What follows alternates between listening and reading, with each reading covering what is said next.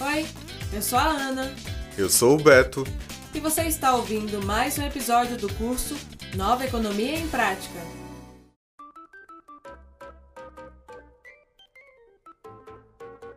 Vamos continuar o nosso papo?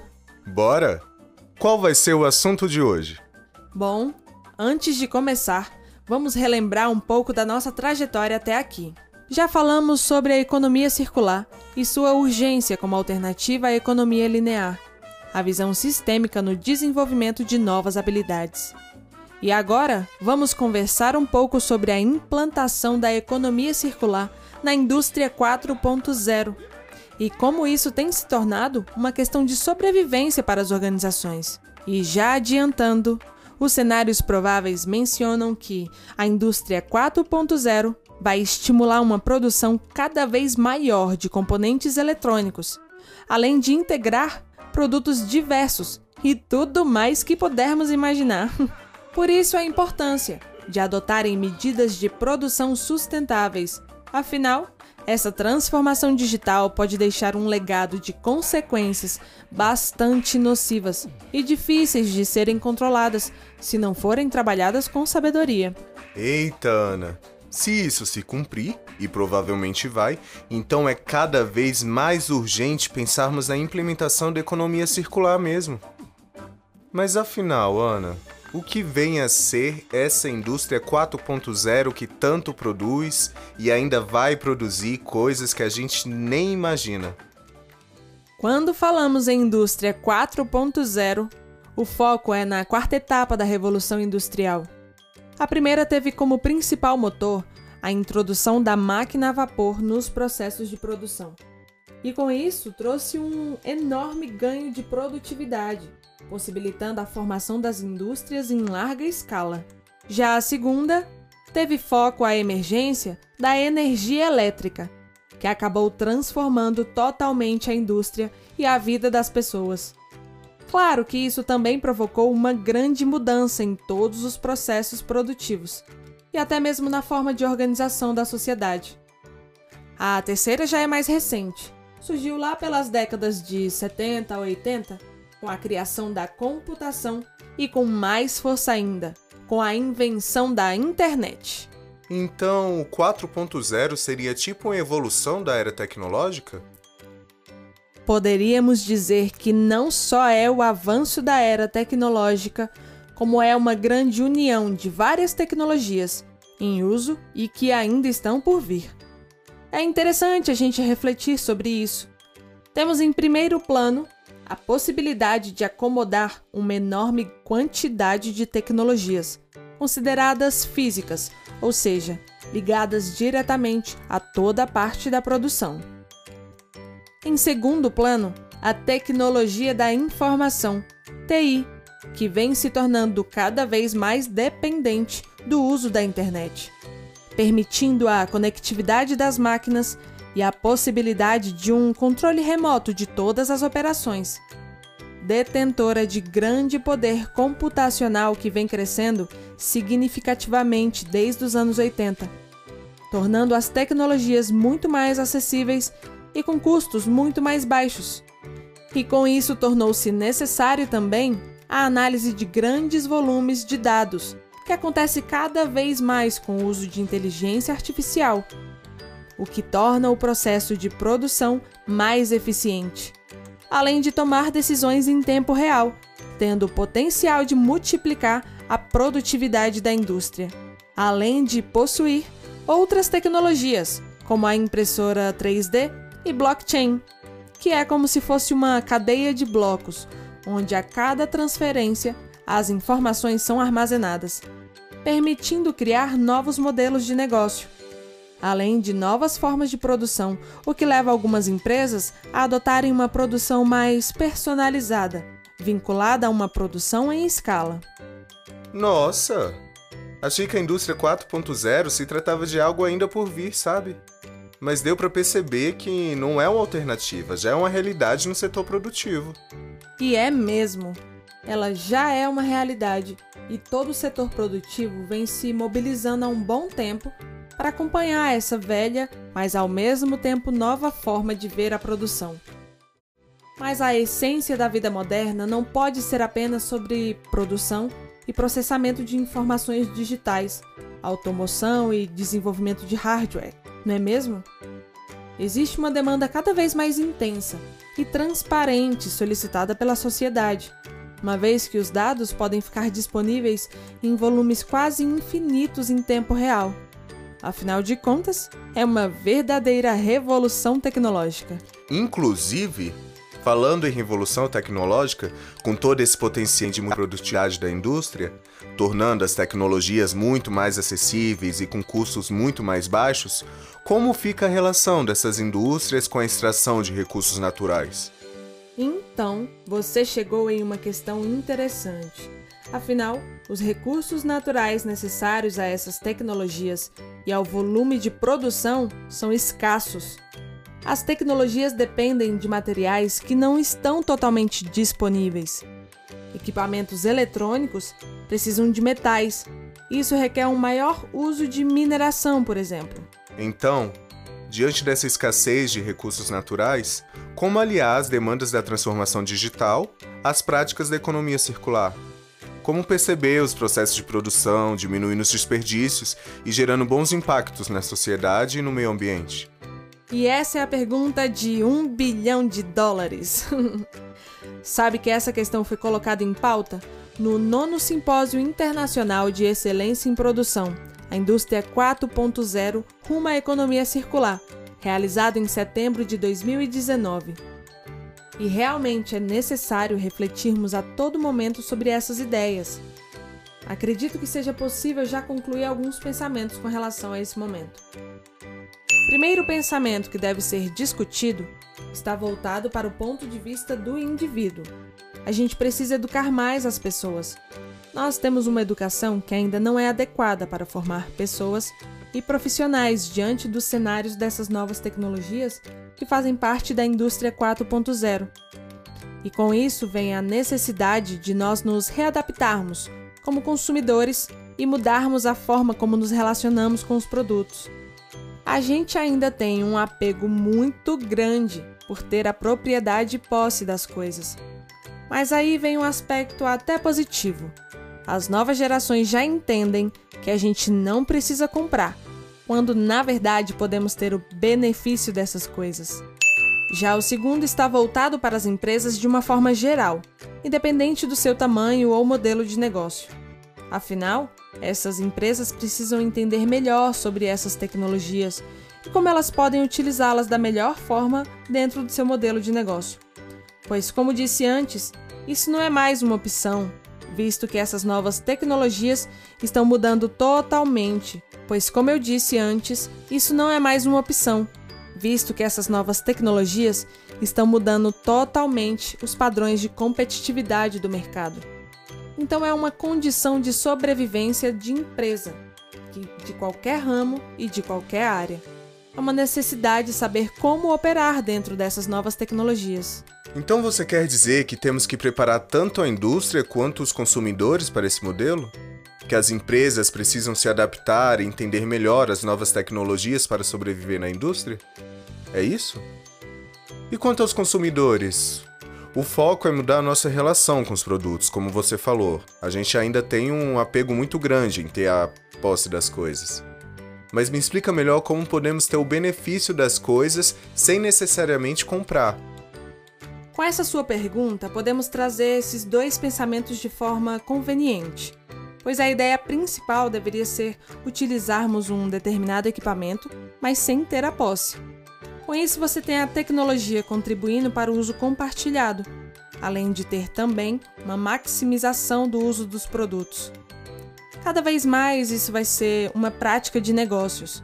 Mesmo em grandes empresas, ao invés de fazerem um grande investimento, elas vão contratar serviços assim como pessoas.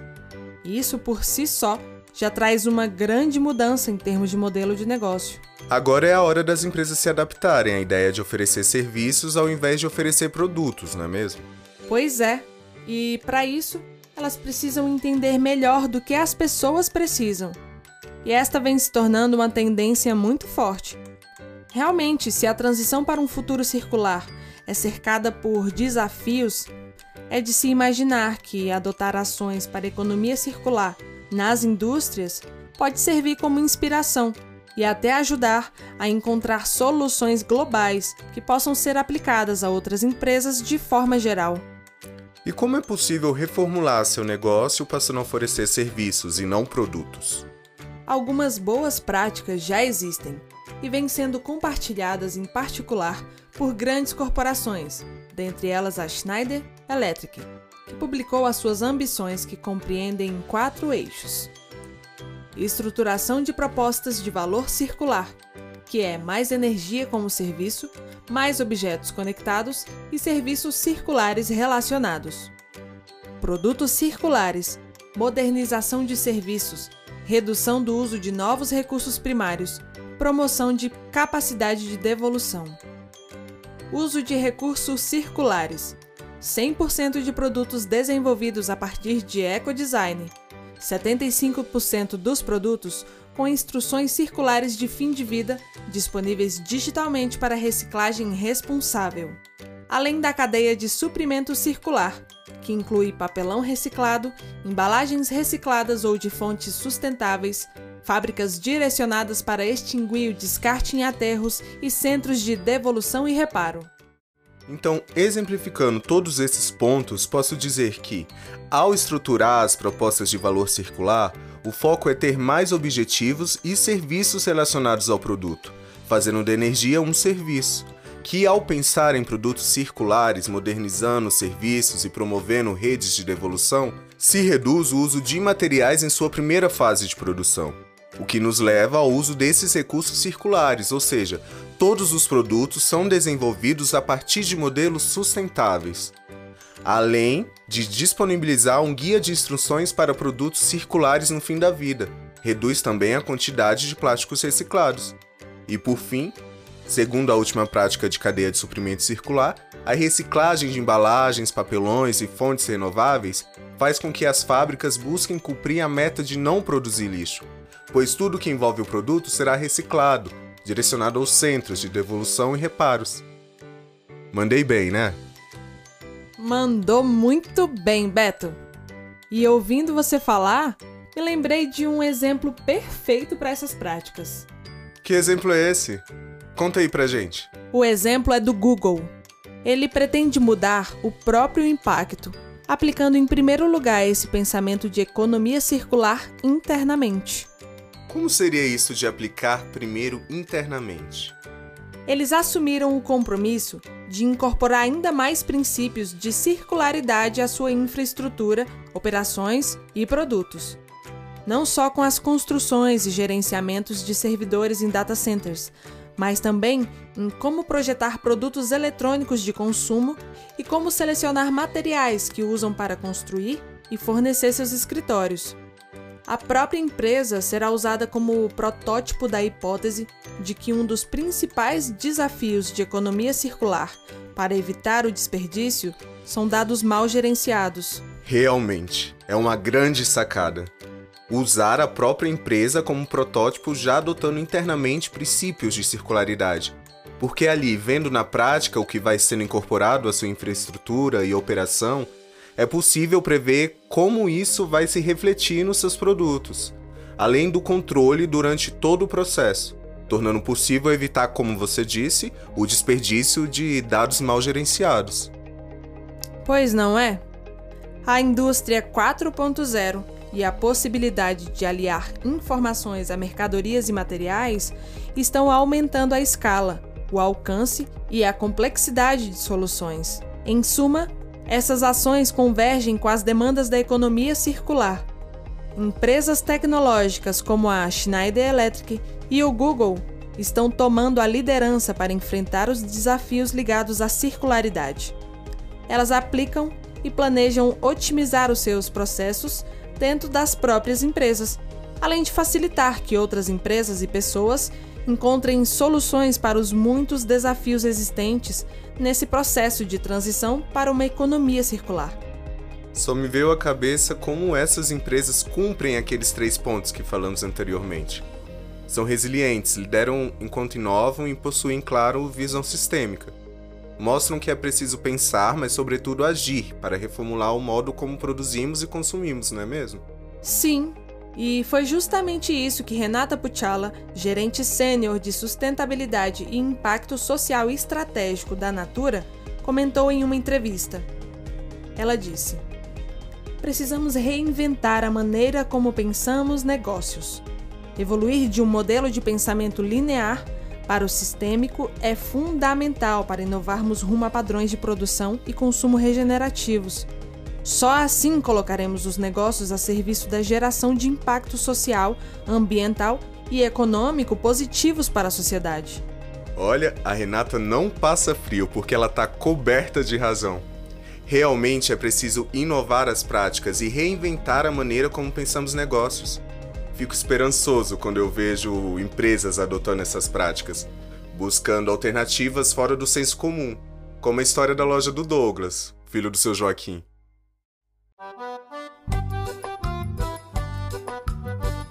Boa tarde, moço. Boa. Eu vim trazer esse notebook aqui para consertar. Opa. Qual o problema que ele está apresentando? Bom, na verdade eu não sei porque eu não entendo nadinha disso. Mas desde ontem que eu ligo ele, e ele não sai dessa tela inicial. Ixi, moça. Bem que eu imaginei. Só nessa semana esse já é o quarto notebook dessa marca que me trouxeram com problemas simples de resolver. Outros não tem jeito mesmo. Ixi, e olha que esse é da última geração. Pois é. Mas isso não garante muito não, viu? Parece que quanto mais atualiza essas tecnologias, mais elas dão problema ou estragam mais rápido. Realmente, eu tenho percebido isso mesmo.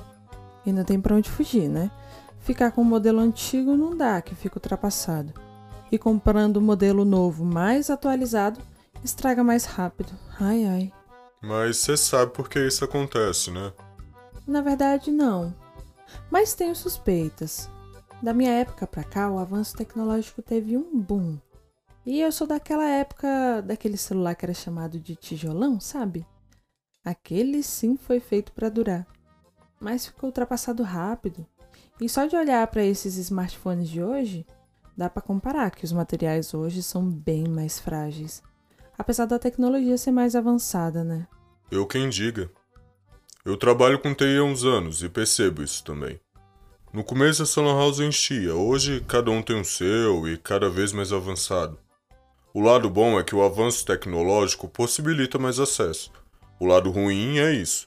Eles não produzem algo que dure porque não precisa mesmo. Eles querem que a gente continue comprando, comprando, comprando. E seguindo esse raciocínio, não tem meio ambiente que aguente, né? Por isso e por outras que estou pensando em mudar um pouco o rumo do meu negócio para conserto e manutenção. Tem muito produto bom que só parou de funcionar. Hum, é verdade. E ainda tem essa questão ambiental e social. Ah, é complicado. Você está certo de pensar tanto no meio ambiente quanto na sua empresa. Mas e o meu notebook? Será que tem jeito? Ah, não, não se preocupa não que seu notebook tem conserto. Volta para buscar depois que ele vai ficar zerado. Que história massa, Beto! Que tudo dê certo para o Douglas. O lado bom disso tudo ou como gosto de falar, o lado cheio da metade do copo de água, é que 76,4% das indústrias já vem adotando alguma prática de economia circular no país, de acordo com uma pesquisa recente da Confederação Nacional da Indústria, a CNI. A notícia é bem-vinda, em particular para a situação referente à crise climática que está intimamente ligada com a exploração de recursos naturais e industrialização. O que espanta nessa pesquisa é que a maioria dos entrevistados, 70%, nunca tinha ouvido falar sobre economia circular antes de participar da pesquisa. Até me lembra alguém que chegou confuso no primeiro episódio. É, Beto, mas ao contrário de você que quer aprender, Algumas pessoas não se preocupam com isso não, viu? Além da importância dos consumidores terem consciência sobre esse novo modelo, é também super importante as empresas saberem sobre o modelo. Afinal, a economia circular é, na verdade, uma grande oportunidade para o uso mais eficiente dos recursos e aumento da competitividade. E para isso, os líderes empresariais devem buscar uma visão sistêmica dos seus negócios, os quais terão que estar mais integrados aos diversos públicos de relacionamento das empresas, como clientes, fornecedores e comunidades. Soluções pontuais ampliadas aumentam a eficiência dos processos e reduzem o consumo de recursos naturais. E o que irá significar essa transição de grandes empresas para a economia circular? De imediato fica difícil de realizar essa previsão, mas com certeza torna-se um grande passo, ou ainda parafraseando o astronauta Neil Armstrong ao pisar no solo lunar, é um pequeno passo para um homem, mas um gigantesco salto para a humanidade. Na época, o pouso foi acompanhado por 1,2 bilhão de pessoas na Terra, pela TV e pelo rádio. Lembrando que isso era julho de 1969 e não havia internet, sequer redes sociais. Mas significava que os Estados Unidos podiam dizer que acabavam de ganhar a corrida espacial disputada com a então União Soviética. Já pensou o significado de ganharmos a corrida de sustentabilidade do nosso planeta? Seria um processo incrível. É como dissemos em nossos primeiros podcasts: não existe, pelo menos não que a gente saiba, uma segunda nave espacial chamada Terra para utilizarmos. Não mesmo. Enquanto nós, como sociedade e as empresas, não agirmos conscientemente, não haverá negócio e nem planeta que resistirão. Olha, que você até me deu ideia para o próximo episódio. Mas por agora, o que você acha de irmos para o resumão? Da hora! Se liga no resumão! Nesse episódio incrível, descobrimos o significado da indústria 4.0 e, com isso, a importância de informar pessoas e empresas com o objetivo de reformular o modo de produção, consumo e descarte e o desafio de reformular o modelo de negócio buscando oferecer serviços e não necessariamente produtos. Aliando a economia circular e gerenciamento de negócios em algumas práticas como estruturação de propostas, produtos circulares e descartes circulares, a fim de reciclar e fazer parte de todos os processos do produto. É incrível como a nossa percepção acerca da economia circular e seus conceitos está evoluindo a cada episódio. É incrível como a nossa percepção acerca da economia circular e seus conceitos está evoluindo a cada episódio que passa. Já estou preparado para saber o que você vai abordar no nosso próximo assunto. Não vou nem sair do meu lugar. Pois então, bora lá! eu sou o Beto Roberto. E eu sou Ana Nailde. E você acabou de ouvir o episódio Implantação da Economia Circular na Indústria 4.0 uma questão de sobrevivência para as organizações do curso Nova Economia em Prática.